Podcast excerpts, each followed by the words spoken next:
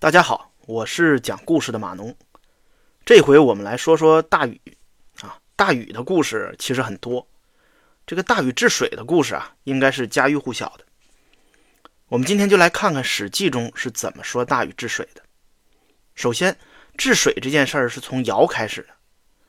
当年尧就安排鲧去治水，这个鲧呢，就是禹的父亲，鲧也是颛顼的儿子。鲧治水一共花了九年的时间，结果是水不息，功用不成。就是说，这个洪水啊依然泛滥啊。鲧呢，他的治水没有起到任何作用。尧禅让舜之后啊，舜就开始巡狩天下。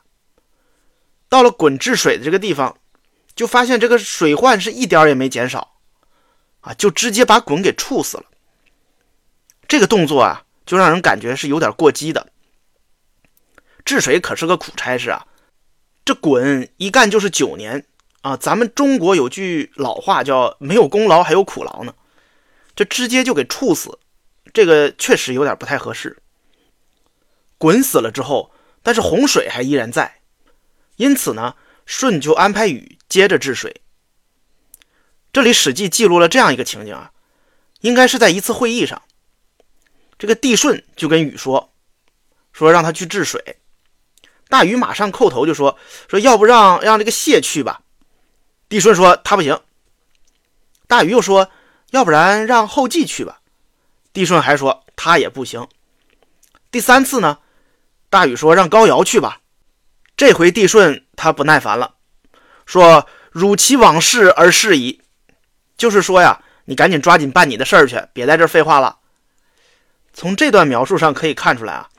禹他是不想接治水这个差事的，而是被舜硬塞给他的。你看他推让了三次都没推掉。读到这儿，我们想一想，舜杀了禹的爸爸，然后让禹接手治水这个烫手的山芋，这个人事安排啊，就让人感觉舜有点没安好心。这个禹心里也是很清楚的，这活干不好可是要掉脑袋的。既然已经接受了这个任务啊。就只能硬着头皮往下干。帝舜虽然安排禹去治水，但是也给了他两个帮手，一个是羿，还有一个是后稷。我们说治水这是个很专业的事儿，要调动各方面的人进行配合。禹就带着羿和后稷一起完成了很多大事儿，比如开九州啊，划定九州的范围，然后分区域的去治理九州水土，这就算是因地制宜。啊，路过一个地方呢，就教当地的人该如何耕作、种植粮食。到了受灾的地方呢，还会调拨一些粮食进行赈灾。他还根据不同的水土等级啊，实行了不同的赋税制度。由于禹啊走遍了全国，他就根据自己的经验啊，制定了不同的诸侯朝见天子的路线图，还根据离天子的远近，划定了五福。完成了这些之后呢，禹一共花了十三年的时间。总之，禹呀，在这个过程中啊，是深得民心，受到了广泛的好评。我们平时给小孩子讲大禹治水的故事时候啊，会说到大禹三过家门而不入，就表现呢，这个大禹是非常的负责任并且敬业的这种精神。但是《史记》中可不是这么写的，《史记》中说啊，大禹的父亲鲧因为治水无功被杀，因此呢，大禹因为这件事就特别的难过。他不顾劳累，殚精竭虑在外十三年，经过自己家门的时候啊，也不敢进入。这里啊，明确说的就是不敢进入，因为我们可以想一想，帝舜对待鲧的态度，其实应该就是对待禹的态度。帝舜很有可能一直在观察禹的一言一行，禹因为一点纰漏就有可能遭遇灭顶之灾，因此禹才会不敢入家门。但是不管怎么说啊。大禹这十三年算是挺过来了，而且呢，获得了巨大的成功。那么我们现在跳出史书啊，前几天我看到有朋友在讨论大禹治水的真实性的问题，我简单说一下我的观点啊。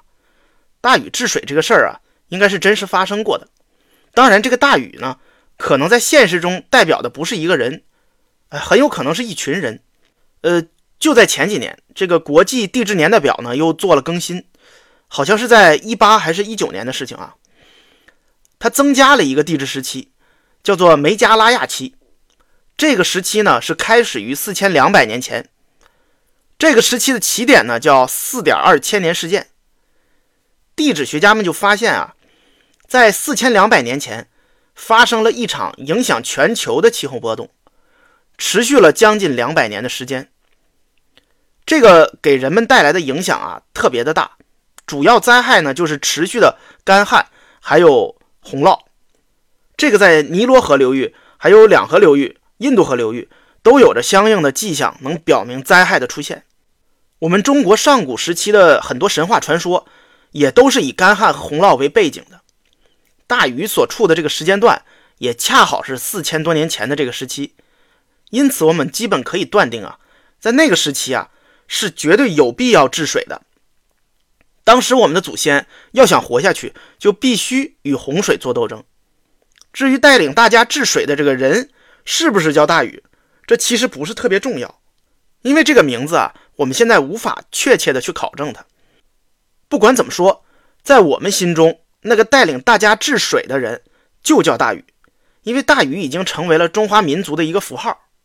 好了，今天咱们就讲到这儿啊，下一回啊，我们看一看大禹治水完成之后，他是如何崛起的。